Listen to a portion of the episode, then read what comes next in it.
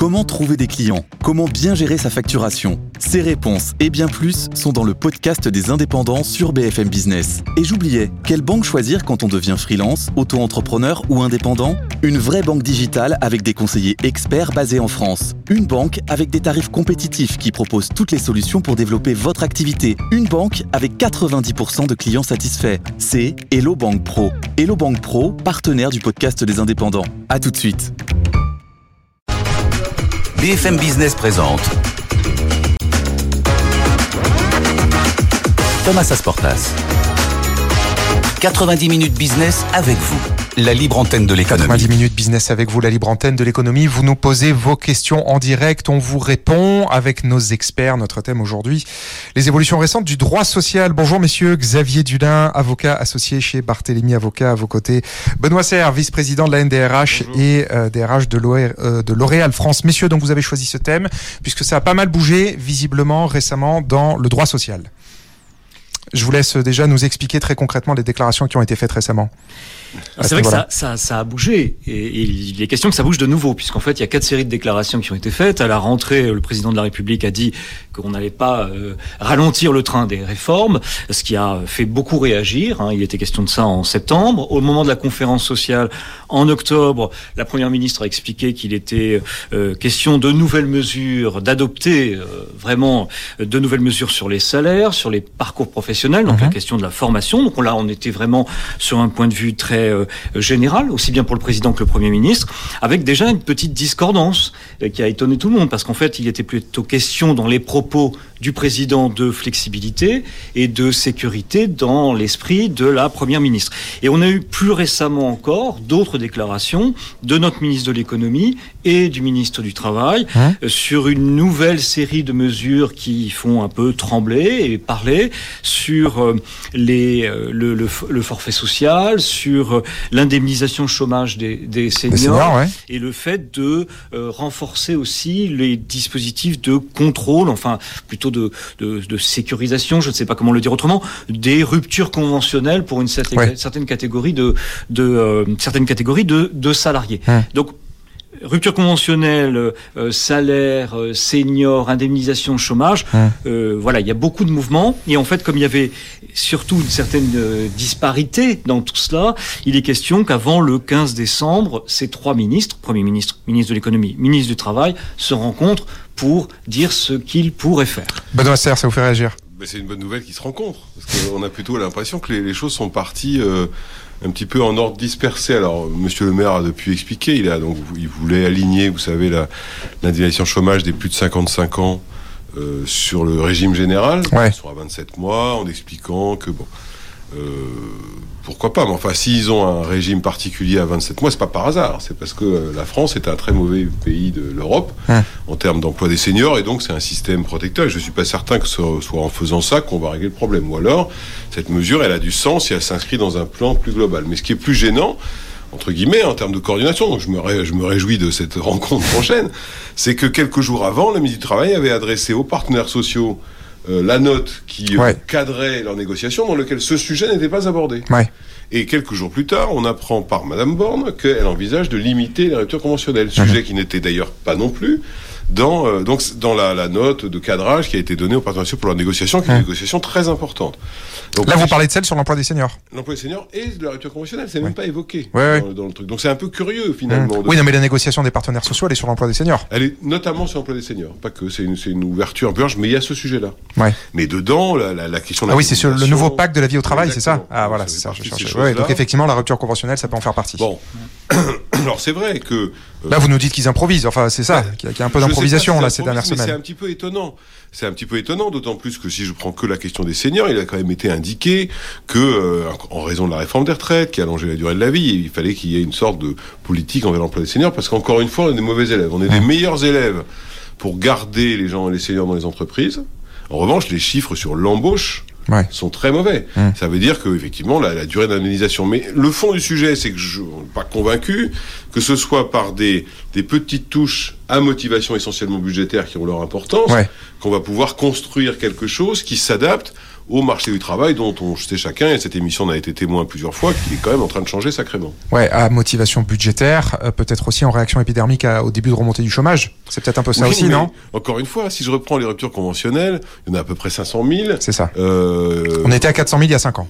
Oui, ben, il paraît qu'on a créé un million d'emplois. Voilà, voilà. Donc, donc, je, n'ai pas, pas fait Polytechnique, mais enfin, si je fais quelques des deux, je vois pas en quoi les ruptures conventionnelles feraient augmenter ou baisser le chômage. D'autant plus que je rappelle que les ruptures conventionnelles, c'est un phénomène un peu tripartite. C'est-à-dire que le collaborateur est d'accord, l'entreprise est d'accord et l'administration valide. Donc il n'y a pas de surprise.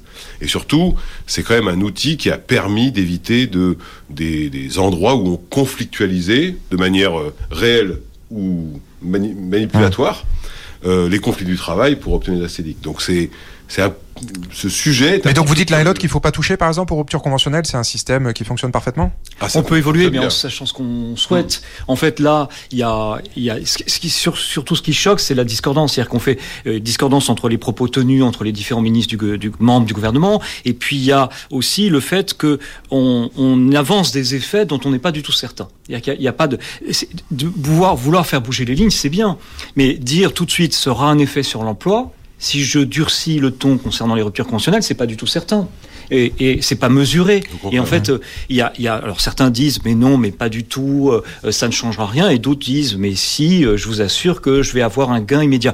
C'est pas du tout certain. Hum. Donc en fait, on est en train souvent de compliquer en n'étant pas certain de euh, d'en tirer des avantages. De, de, créer de la confusion en tout cas. De créer de la confusion. Voilà. Et il y a, bien évidemment, on peut comprendre pour ce qui est des comptes publics, ça vous avez raison. C'est, il y aura un gain, c'est certain. Si on décide de moins indemniser, de durcir un mmh. dispositif euh, d'indemnisation à la sortie pour les indemnités de rupture conventionnelle, évidemment, vous avez un gain euh, qui est évident sur les mmh. comptes publics. Mais en matière sociale, c'est pas du tout certain. Et ce qui est aussi un peu troublant, donc il y a cette discordance, les effets escomptés qui sont pas nécessairement très bien mesurés. Et puis il y a une autre difficulté, c'est qu'en fait, on ne fait pas confiance. En fait, y a, c'est un malentendu constant. C'est-à-dire que c'est effectivement, comme l'a rappelé Benoît Serre, c'est assez choquant de proposer une feuille de route et de dire ben en fait Joker j'avais je vous avais pas dit mais on va parler aussi d'autre chose et ça euh, ça déplaît fortement et, et c'est pas bon parce qu'en fait une partie du droit social français est quand même construit sur cette confiance mmh on a fait évoluer les règles de la représentativité. C'était précisément pour faire confiance aux uns et aux autres, représentants employeurs, représentants des salariés. Et là, on. Mais ça, entre guillemets, pardon, c'est pas nouveau. C'est-à-dire que depuis qu'Emmanuel Macron est président, cette défiance un peu permanente entre euh, bah, l'État et les partenaires sociaux, c'est un peu la nouvelle donne, la nouvelle règle du jeu, quoi. C'est vrai, c'est vrai, mais c'est je pense que quand on, on ne s'entend pas avec quelqu'un, c'est pas la peine de jeter encore un peu plus d'huile sur le feu. Je, veux dire, c'est, je, prends l'exemple de notre ministre de la Justice. On voit qu'il s'est passé quand même quelque chose cette semaine et il essaie, là, il, il œuvre, il, se dit, allez, je vais essayer de, de tisser de nouveaux liens. C'est la même chose en matière sociale. Il faut mmh. vraiment essayer de se dire, non, comment on fait pour essayer de nouveau de tisser des liens pour qu'il y ait un vrai dialogue. Mmh. Et là, euh, ça pose des difficultés. Mais par exemple, pardon, sur le partage de la valeur, l'accord qui a été trouvé, il a été mmh. retranscrit euh, tel quel dans la loi. Oui, ah bah, ça, pour le coup, c'est un contre-exemple de, de, oui, d'État qui joue le jeu, quoi. Ça prouve bien que quand on cadre une négociation, ce que tout le monde fait. Dans une entreprise, vous cadrez les thèmes de la négociation. Par contre, il est assez rare que dans une entreprise, vous vous permettiez de changer les thèmes de la négociation alors que vous l'avez cadré, parce que là, votre dialogue social, il se dégrade. Mais sur le, le, partage de la valeur, effectivement, ça prouve bien que quand on fait confiance, pour reprendre le terme de Xavier, quand on fait confiance aux partenaires sociaux, ils trouvent des solutions, ils transfèrent dans la loi. Bon, très bien. Maintenant, sur l'histoire des ruptures conventionnelles, il y a aussi une autre chose qui me frappe un peu. Vous vous souvenez peut-être que même président de la République, c'est pas le même gouvernement, avait mis en place le fameux barème prud'homal. Oui, tout à fait. En expliquant que le fait de mettre le barème prud'homal permettait donc aux entreprises, sans doute, ça facilitait l'embauche, puisqu'il y avait une sorte de prévisibilité du coût de la fin d'un contrat. Ouais on nous explique en fait finalement le contraire avec le rupture conventionnel. Parce que on explique que le trop de rupture conventionnelle génère, pourrait générer du chômage, alors que justement, c'est une des voies de sortie du contrat sans conflit, sans prud'homme. J'ai pas connaissance que euh, l'embourbement des, conseils de prud'homme se soit arrangé, donc ça dure un an, deux ans, trois ans, c'est très compliqué. Euh, donc, donc le, même motif. Favoriser l'emploi génère deux décisions qui finalement sont totalement opposées. opposées ouais. Et l'autre point, on le sait, vous savez que pour sortir du barème prud'homal, euh, pour avoir plus, euh, il faut euh, souvent, enfin, il y, a les arguments de harcèlement qui le permettent. Donc si vous supprimez ou si vous réduisez les ruptures conventionnelles, qu'est-ce qu'on va faire les gens? Ils vont pas démissionner. Ceux qui n'ont pas d'emploi, ceux qui sont pas bien dans leur emploi, ils vont générer du conflit. Donc ça va aller au licenciement, Ouais. quelle que soit la cause, donc Mhm. au prud'homme. Or, Mhm. pour sortir du barème, ils vont arguer d'arguments euh, réels ou supposés sur le harcèlement. Donc tout ça, ça va conflictualiser d'un côté les relations du travail. Je pense pas qu'on ait besoin de conflictualiser quoi que ce soit en ce moment, on est plutôt bien servi.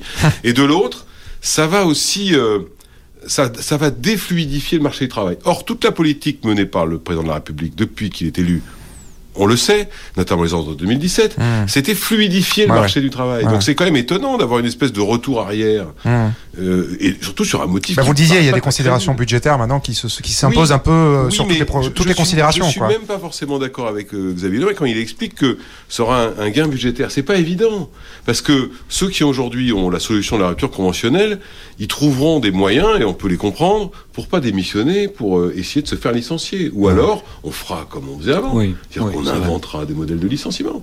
Donc je suis pas sûr en plus Hmm. que le gain budgétaire soit si considérable. Ouais, que si évident que ça. Très courte durée. Voilà, Oui. c'est Oui, ça. ouais, c'est ouais, c'est ouais. un mois, deux mois, et puis après, ouais. en fait, on, on contourne. On contourne. Là, C'est il va, vrai. il va avoir lieu, c'est évidemment que vous avez des gens quelquefois qui vous négocient une rupture conventionnelle et qui ont déjà trouvé un autre job. Hum. S'il n'y a plus ça, avant ils démissionnaient, ils avaient leur nouveau job. Bon, mais c'est minoritaire. C'est minoritaire. Donc euh, je pense qu'au contraire, si vous avez raison, le chômage remonte. Donc je comprends que le gouvernement s'en inquiète. On D'ailleurs, 7,4 tout le monde- aujourd'hui. Voilà, tout le monde s'en inquiète. Est-ce que la méthode qui consiste à rigidifier le marché du travail, c'est la meilleure réponse à cette montée Mmh. du chômage Alors que les entreprises ont besoin de réorganisation, de transformation, etc. Puis ces ruptures conventionnelles, moi je ne sais pas, peut-être que Xavier Hulin le sait, est-ce que ça porte que sur les ruptures conventionnelles individuelles Oui, parce qu'il y Ou a des que ça collectifs. bien sûr. aussi sur les ruptures conventionnelles collectives Et Ouais. là, si c'est le cas, c'est encore une autre musique. Ouais, ouais, bien sûr. Et ça, on ne sait pas encore, effectivement. Euh, et comme vous le dites, les, les, enfin, la première ministre, ministre du Travail et euh, Bruno Le Maire vont se réunir euh, prochainement Mm. pour nous en dire euh, un petit peu plus. Bruno Le Maire, justement, vous l'évoquiez tout à l'heure, vous parliez de l'emploi des seniors. Oui. Il disait, effectivement, c'est un scandale français. Les entreprises mettent ces salariés-là en pré-retraite. Euh, et donc, il faut revoir, aligner le régime pour tout le monde, 18 mois et pas 27 pour les seniors. Euh, parce que c'est du gâchis. Voilà, c'est le terme qu'a employé hier euh, Elisabeth Borne. Ça aussi, vous dites que c'est euh, que c'est euh, que c'est de la, com, en gros, quoi, de raisonner Non. comme ça. Sur le fond, le fait qu'on soit mauvais élève de l'Europe en termes d'emploi des seniors, c'est du gâchis. Le fait qu'on soit pas capable de, même si ça s'est beaucoup amélioré, de conserver les seniors dans les entreprises plus longtemps, effectivement, c'est du gâchis de compétences, de transmission de savoir, tout ça c'est vrai. Et donc l'analyse est juste. Euh, Est-ce que, en revanche, le, sujet des indemnisations, c'est, il touche le problème central qui est la difficulté, à tort, qu'ont les entreprises à embaucher des seniors. Pas à les garder, à les embaucher. Donc, euh, si l'analyse est bonne, je crains que cette réponse-là ne fasse qu'aggraver la situation des seniors qui ne trouvent pas d'emploi. Il vaudrait mieux, alors j'ai vu que ça avait évolué, parce que hier, la Première ministre a annoncé un certain nombre de mesures, et Bruno Le Maire aussi, sur l'emploi des seniors ou de réflexion autour de cette Hum. idée-là. Le, le vrai, la vraie politique, c'est comment on favorise l'embauche des seniors. Ouais. Ça, c'est vrai. On le sait le faire, puisqu'on l'a fait pour les jeunes avec le plan Un jeune, une solution. Mais vous savez, les seniors, c'est une sorte d'impensé de la vie politique. Je sais pas si vous vous souvenez, juste après le Covid, le, le même Bruno Le Maire avait lancé le plan de relance. Ouais, bah, bien Il n'y sûr. avait ouais. pas un mot sur les seniors. Pas un. Donc, donc là, maintenant, avec la réforme des retraites, le sujet, on sait que la NDRH a été assez mobilisée sur le sujet Bien depuis sûr, longtemps. bien sûr, bien sûr. Donc, euh, oui, maintenant le sujet est dans le débat. Ouais. Ça y est, le sujet est là. Hum. Le sujet est là. Mais euh, peu bon, après, Monsieur le Maire s'est pris lui-même comme exemple. Je suis pas sûr qu'il soit extrêmement représentatif de la population qui est touchée ouais. par le chômage à 58 ans. Non, non, bien Voilà. sûr. Bon, bah, c'est comme ça. C'est ouais. plutôt de la com. Hum. C'est pas grave. Hum. Mais en revanche, le, le, le fond du sujet, c'est que oui, il faut créer des conditions pour qu'il ne soit plus nécessaire d'indemniser plus longtemps les seniors au chômage. C'est ça le sujet. Ouais. Et pourquoi? Alors pourquoi est-ce qu'on est euh, si mauvais par rapport à nos voisins? Il y a une crainte euh, dans l'embauche en disant, vous savez, aujourd'hui, les dispositifs de réforme des retraites font que vous pouvez rester jusqu'à 70 ans, en fait, dans une entreprise. Ouais. Et donc, des entreprises qui, euh, une, bah, tort ou à raison, mais elles ont un frein. En disant, je vais recruter quelqu'un, qu'est-ce que je vais en faire, comment je vais faire, avec toutes les obligations qui pèsent sur la pénibilité, etc. Vous avez premier ça. Vous avez un deuxième phénomène qui est très culturel. Vous avez des managers qui disent, oulala, recruter quelqu'un de plus âgé que moi, je vais pas y arriver, il va pas s'intégrer. Donc, il y, a- il y a beaucoup de biais. Ça, c'est sûr. Et puis après, il y a un phénomène de coût qui, à mon avis, est beaucoup plus limité qu'on l'imagine. Hum. Euh, on dit toujours les seniors sont trop chers. C'est vrai qu'en France, on a une culture euh, de la rémunération qui est très pyramidale, en fait, l'ancienneté. En fait, quand vous regardez les enquêtes, on voit bien que ce sujet de la rémunération n'est pas un sujet de blocage pour le senior lui-même. Ouais. Mais il faut qu'on apprenne. D'ailleurs, des grandes entreprises euh, de, de, tout ordre, de tous ordres ont pris des engagements sur l'emploi des seniors. Donc, c'est pas le moment de casser la dynamique, parce qu'au contraire, ça y est, la, prise de conscience est présente. Si vous vous en souvenez, il y a 2-3 ans, ce sujet, il était absent du débat public. Bien sûr, bien sûr, bien Personne n'en parlait jamais. Donc là, il est présent. Donc je suis pas convaincu sur la bonne méthode de, de tendre immédiatement les choses avant qu'on propose autre chose qui mhm. est de faciliter l'embauche. Alors il y avait le fameux CDI senior proposé au Sénat qui a Tout été à retoqué. Fait. Ça c'est dans le cadre de la réforme des retraites. la réforme des retraites, mais pour des raisons de ce qu'on appelle le cavalier législatif, donc c'est pas pour des raisons de fond. Il faut reprendre ça. Mhm. On a le sujet de la reformation des gens pour les deuxièmes parties de carrière. Pourquoi ne pas euh, augmenter par exemple le CPF pour les gens à partir de 50 ans pour qu'ils préparent une... Donc il y a plein de mesures positives qui peuvent s'accompagner de la réduction des émissions de chômage que le propose Bruno Le Maire. Pourquoi pas mmh. Mais ça paraît impensable de, de ne pas l'inscrire dans un mouvement général. Alors j'ai entendu ce matin ou hier soir, je crois, la Première ministre Bruno Le Maire annoncer qu'effectivement ça commençait à ressembler à un plan, un, plan général. Tant mieux, c'est une bonne nouvelle. Euh, Bruno Le Maire évoquait notamment cette idée de garder les seniors à 80% du temps, oui. indemniser 90 et cotiser à 100%. Là, il s'inspire de pratiques d'entreprises grandes parce que ça coûte très ah, cher. D'accord. Et il a raison. Hein, ah ça, ça coûte cher. Ça coûte très cher. Parce qu'en fait, vous, vous cotisez à 100%, vous payez les gens 90 et ils produisent pour 80. Donc il y a un moment où... Et c'est l'entreprise qui paye. Ah, c'est l'entreprise qui paye. J'ai pas compris de monsieur le maire qui leur dirait que ce soit l'État qui le fasse. Mais je le comprends, vu l'état des, des finances publiques. Mais okay, je ne conteste pas. Mais ça, par exemple, c'est vrai, c'est plus intéressant de regarder comment par les dispositifs d'aménagement du temps de travail, d'organisation du travail, de semestrialisation. Donc il y a plein de mesures qui permettent. Mais pardon, ça, ça coûte. Enfin, quel est l'intérêt pour une entreprise de faire ça si ça coûte si cher Enfin, le pour, pourquoi eh ben, généralement, si ce n'est un, si ce n'est un intérêt de solidarité, mais quel est l'intérêt Elle peut garder du transfert de compétences, elle peut garder un sorte de savoir, mais l'autre aspect, c'est que souvent ce genre de mesures, il s'accompagne d'une prédéfinition des conditions de sortie. On évoquait rapidement tout à l'heure les ruptures conventionnelles collectives. Leur premier avantage, notamment ce qu'on appelle les congés de fin de carrière, c'est qu'en fait, vous savez quand la personne part, parce qu'elle ne peut pas bénéficier du dispositif si elle ne donne pas sa date de départ. Or, les entreprises en matière économique, vous êtes un expert, quand en matière sociale, détestent l'imprévisibilité. Ouais, bien sûr, bien sûr.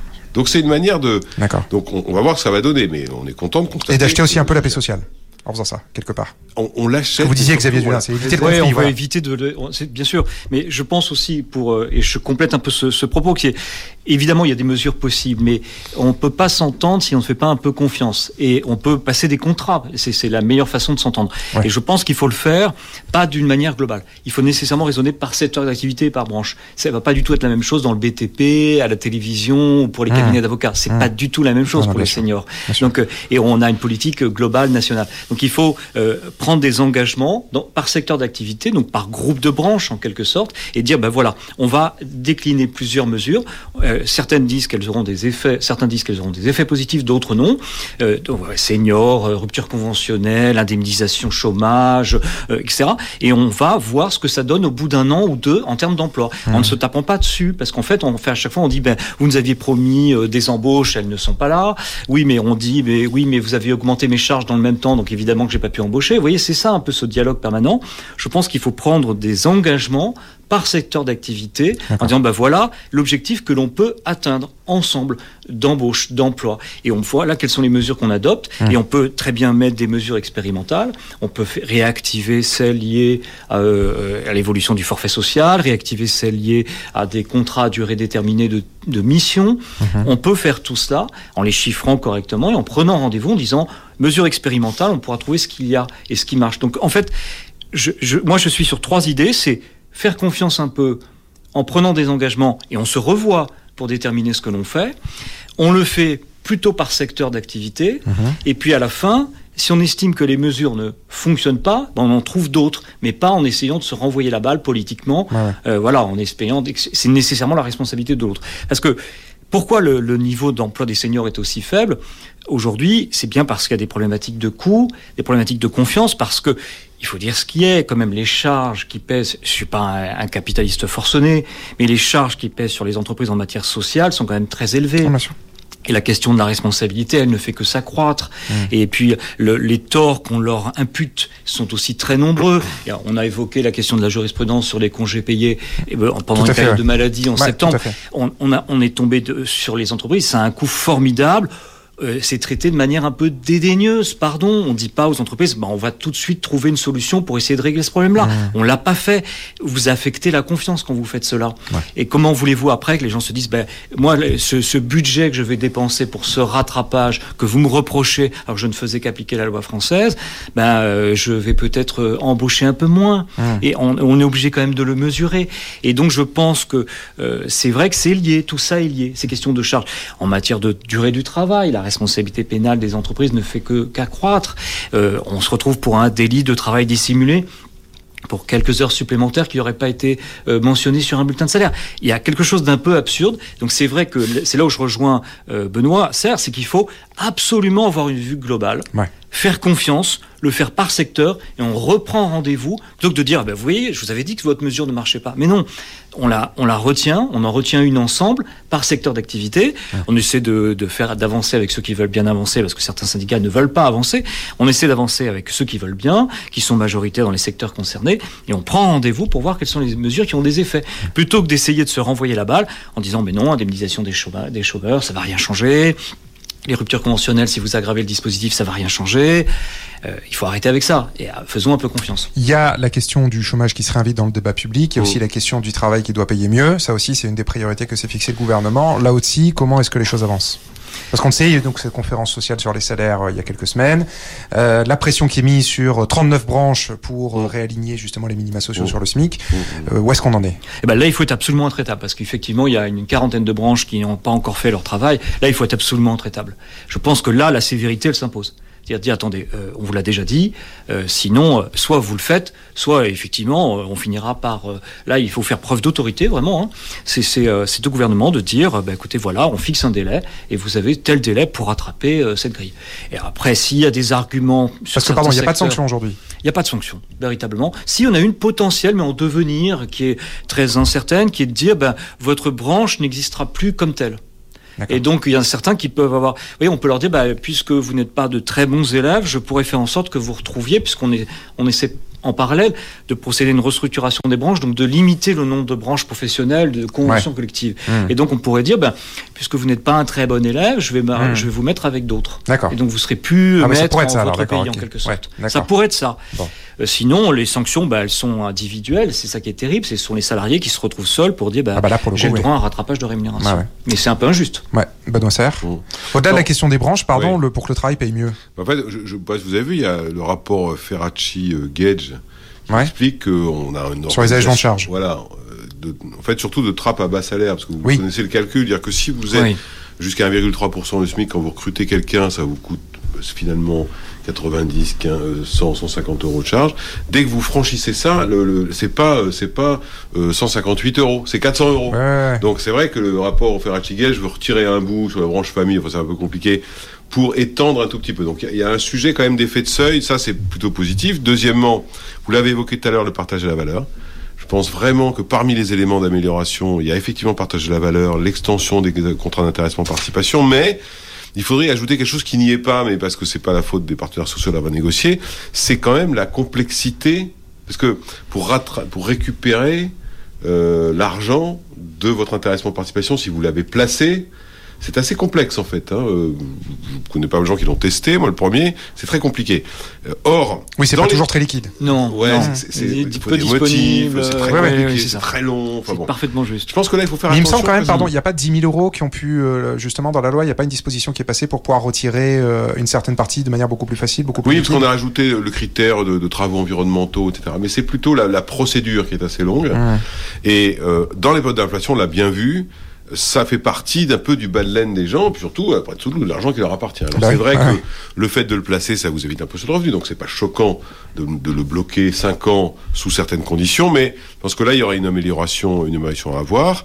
Après, le, le, le, le problème, effectivement, c'est euh, c'est le, le, surcoût qui en... Le, problème, c'est que la, la moindre augmentation de rémunération, non seulement elle coûte très cher à l'entreprise, bon, à la limite, pourquoi pas pour certaines, mmh. mais en fait, elle rapporte pas grand-chose aux salariés. Mmh. C'est-à-dire qu'il ouais. y a tout un tas de, d'ailleurs, Madame Borne l'a dit elle-même, que le vrai sujet, c'est comment on arrive à traiter par des modèles de financement complémentaires l'écart entre le brut et le net. Parce qu'évidemment, vous augmentez quelqu'un de 100 euros, il va en toucher 70, bah, il dit, bah, vous m'avez pas augmenté, en fait. Mmh. Sauf que la boîte, ça lui coûte 200. Donc, il y a, bon, bah si, moi je vous ai augmenté sur mon, sur ma base salariale. Donc c'est vrai que là, c'est un sujet qui, qui doit être traité, qui est pas simple, parce qu'il a des impacts économiques très importants sur les finances publiques, ça c'est mhm. évident, mhm. notamment sur le modèle social, c'est sûr. Euh, mais justement, ce serait peut-être plus intéressant de cette, de ce, bon, ça commence, mais j'ai pas vu, par exemple, que euh, ce sujet-là était extrêmement présent dans la, non pas dans la conférence sociale qui a eu lieu, mais dans les, logiques de négociation, puis il y a le débat sur l'agir carco où on peut récupérer de l'argent. On voit bien qu'il y a tout un ça pour l'instant, euh, voilà, c'est suspendu. C'est suspendu, mais l'année dernière aussi ça avait été suspendu. C'est suspendu tous les ans, mais ça va revenir. C'est une de démocratie. Euh, mais voilà, c'est vrai qu'il y a un sujet de disponibilité du revenu net. Ouais. Mais le, le, le, le, que le travail paye plus, cela étant dit, on a quand même des salaires qui augmentent, quasiment autant que l'inflation. Les salaires, on a, moi j'avais dit que on rattrape une inflation en deux ans. En moyenne, ce qu'on a comme information aujourd'hui sur la EDAO, en moyenne, hum. c'est pareil que l'année dernière. C'est-à-dire c'est 4, entre 3,5 et 4. Pour 2024 Oui, pour 2024. D'accord. Donc là, ce sera même plus que l'inflation. Donc si vous cumulez les deux, vous avez rattrapé, vous avez rattrapé l'inflation sur les deux années. C'est ça. On rattrape toujours l'inflation sur deux ans, donc c'est pas nouveau. Donc ça c'est quand même c'est quand même important. Tant mieux d'ailleurs, c'est une bonne chose. Ça prouve d'ailleurs, dans le sens que disait Xavier Hulin, que quand on fait confiance aux boîtes, elles savent réagir. Hum. Vous vous souvenez, l'année dernière, tout le monde disait les boîtes feront jamais ça. Si, elles l'ont fait. Parce que pour celles qui pouvaient. Attention, hein, dans les PME, TPE, c'est une autre chose. Parce qu'elles, elles ont ça, plus le PGE, plus tout ça, donc un problème de trésorerie. Mais les entreprises, un peu importantes, ont, ont toutes joué le jeu et continuent à le faire. Donc ça, c'est plutôt une bonne nouvelle. Maintenant, les salaires ont augmenté, on a plus ou moins couvert l'inflation. L'inflation ne semble-t-il pas terminée. Euh, les entreprises. Ah bah hier Bruno Le Maire disait qu'elle était vaincue. Au contraire, non, apparemment, enfin que ce soit en France ou en zone euro, on voit une nette nette décrue. Hein, oui, on, le voit, on le voit, on le voit, mais ça reste quand même des taux auquel on n'a pas été habitué dans les dix dernières années. Ah ça oui, bien sûr. Oui, c'est ça je veux dire. Donc pour les gens, ça, ça reste quand même. Mais c'est vrai que bah, ça monte plus comme c'est une bonne nouvelle. C'est une bonne nouvelle parce que là en plus on était dans une inflation un peu particulière dans les entreprises, on le sentait, c'est une inflation du quotidien, c'est l'inflation du supermarché, c'est pas l'inflation ah bah oui, de la pompe, notamment, bien sûr. Ouais, tout à fait, tout à fait. Donc ça, ça jouait quand même sur les gens. Donc voilà, donc c'est vrai qu'il y a, il y a un sujet de d'augmentation de rémunération, mais surtout, du coup, maintenant que les entreprises ont prouvé qu'elles peuvent le faire ou qu'elles savent le faire, mmh. c'est la structure de rémunération pour que le gain net soit quand même supérieur. Alors, je sais que la différence finance le modèle social, mais il ne fait pas que financer ça. C'est-à-dire? Non, mais dire que, je veux dire par là, c'est que c'est, on sent bien le, le, la logique de, de, de, cotisation sociale. Euh, un coup ça change, un coup c'est CRDS, un coup c'est CSG, un coup on augmente, un coup on baisse les gens sont perdus. Oui, ils savent plus la bien. tuyauterie, oui, bien sûr, bien sûr. Vous voyez ce que je veux dire Je ne dis pas que c'est mal utilisé. Je dis simplement que, moi je le vois, les gens, ils, comprennent rien. Et en plus, on a ajouté, c'était plutôt une réforme positive, mais on a ajouté la retenue à la source. Hum. Ce qui fait qu'effectivement, pour ceux qui n'étaient pas euh, mensualisés, le choc de revenus net donc le sentiment de gagner moins, ce qui n'est pas forcément le cas. Hum. Donc il y a aussi un peu de phénomène psychologique sur ce sujet. Donc je pense que ça c'est un bon sujet. J'étais content de voir que Madame Borne l'avait inscrit comme un des projets. Ouais. Ferracci Gage explique qu'il y a peut-être des solutions qui permettent d'autofinancer euh, le, fait d'étendre un peu autour de 1,3 le SMIC. Je, suis d'accord sur les branches, même s'il faut reconnaître que même si les branches avaient des minimales, les entreprises payaient le SMIC quand même. Mmh. Mmh. Vous avez personne en dessous du SMIC en France, ça n'existe pas. Donc non, parce qu'on a l'impression que comme les, entreprises compensaient. Donc euh, heureusement d'ailleurs, c'est normal. Mais par contre, c'est pas normal qu'il y ait des branches qui, maintiennent des minima sociaux. Euh, en dessous du SMIC, c'est même c'est quand même curieux d'ailleurs que ça puisse exister en fait, je vous cache pas. Mmh oui, c'est ça. C'est ça. C'est vrai qu'il y avait ce rattrapage, c'est essentiel de le préciser. Il y a hum. ce, rattrapage des entreprises, c'est-à-dire qu'elles respectaient la loi, hum. euh, à défaut d'avoir une convention qui était, euh, qui était claire sur le sujet. Je pense que pour défendre un peu quand même nos, nos ministres en place, oh, les, les difficultés. non, non, mais je, les ai attaqués aussi, d'une certaine manière, en ne le souhaitant pas, mais c'est de dire les difficultés sont certaines, c'est, personne ne nie. Il y a, il y a, il y a les questions d'emploi, des comptes. Euh, aucun de nous ne peut des comptes publics. Aucun de nous ne peut avoir des prix pour ces questions-là. Mais oh, euh, c'est, extraordinairement difficile. Et puis on prendrait leur place, on serait peut-être ah aussi embêté et, mmh. obligé de faire des déclarations un peu contradictoires. Donc c'est euh, personne ne, ne, ne, peut nier cela. Ouais. La, la, difficulté, c'est qu'on est, on est, on est quand même tenté de dire, il faut qu'il y ait un peu de hauteur de vue. Pardon, on est vraiment obligé. Et puis cette question de confiance, il faut qu'il y ait un cap. Il faut, faut, faut, pas que c'était quand même cette séquence. Ah bah le cap c'est le plein emploi. Le cap c'est le plein emploi. Oui, je passe pas. C'est pas que c'est voilà, c'est peut-être un le, cap, le, le, le, le, cap de Bruno Le Maire, de Bruno Le Maire, c'est plutôt euh, la diminution de la dette, je pense. Le cap est pas exactement le même. Hein. Et je pense que euh, pour euh, Elisabeth Borne, il s'agit plutôt de sécurité. Je, je, veux salaire, euh, perspective, parcours professionnel. Je suis pas certain que ce soit exactement le même cap. D'accord. Donc c'est, c'est, Et, et, tout ça est louable. Hein. Hmm. Emploi, compte public, encore une fois, la paix sociale, c'est très louable. Ces trois gros sujets, c'est louable. Mais il faut il, nécessairement qu'il y ait une concertation pour qu'on puisse savoir comment on trouve ces, ces, équilibres. Et si on prend l'exemple, pardon, du, du cher pour finir, voilà, pour finir, l'exemple de la complexité du faux d'information, c'est vous prenez l'exemple du forfait social pour hmm. savoir quand ça s'applique, mais il faut avoir une entreprise à part qui s'en occupe. C'est ah vraiment, je vous assure, personne au service RH, service. Ben voilà comment on crée de l'emploi. Ah voilà, on crée de l'emploi. Mais personne ne sait. Il y, a, il y a les règles, les exceptions puis des exceptions, des exceptions. C'est une horreur absolue. Euh, c'est pas moi qui me chargerai de vous expliquer tout comment tout ça euh, fonctionne. Je suis désolé, je suis pas volontaire. Merci, merci infiniment à, tous les deux d'être venus. Xavier Dulin, avocat associé chez Barthélémy Avocat, Benoît Serre, vice-président de la NDRH. On avance lundi prochain, puisque c'est donc lundi qu'Elisabeth Borne réunit Bruno Le Maire et euh, Olivier Dussopt pour continuer à avancer sur ces sujets. Et on suit ça évidemment de très près sur BFM Business. Merci, merci infiniment de nous avoir suivis dans 90 minutes business avec vous. On se retrouve lundi. Sandra Gandoin sera de retour. Le thème euh, du débat la semaine prochaine, la fin du CDI. Là aussi, si vous voulez revenir lundi, c'est 100% euh, sur mesure pour vous. Dans un instant, le best-of, le meilleur des experts avec Nicolas Dose et à 14h, Hebdocom au micro de Rebecca Blanc-Lelouch. Très bonne journée. 90 minutes business avec vous, la libre antenne de l'économie. Vos questions et les réponses de nos experts en direct sur BFM Business.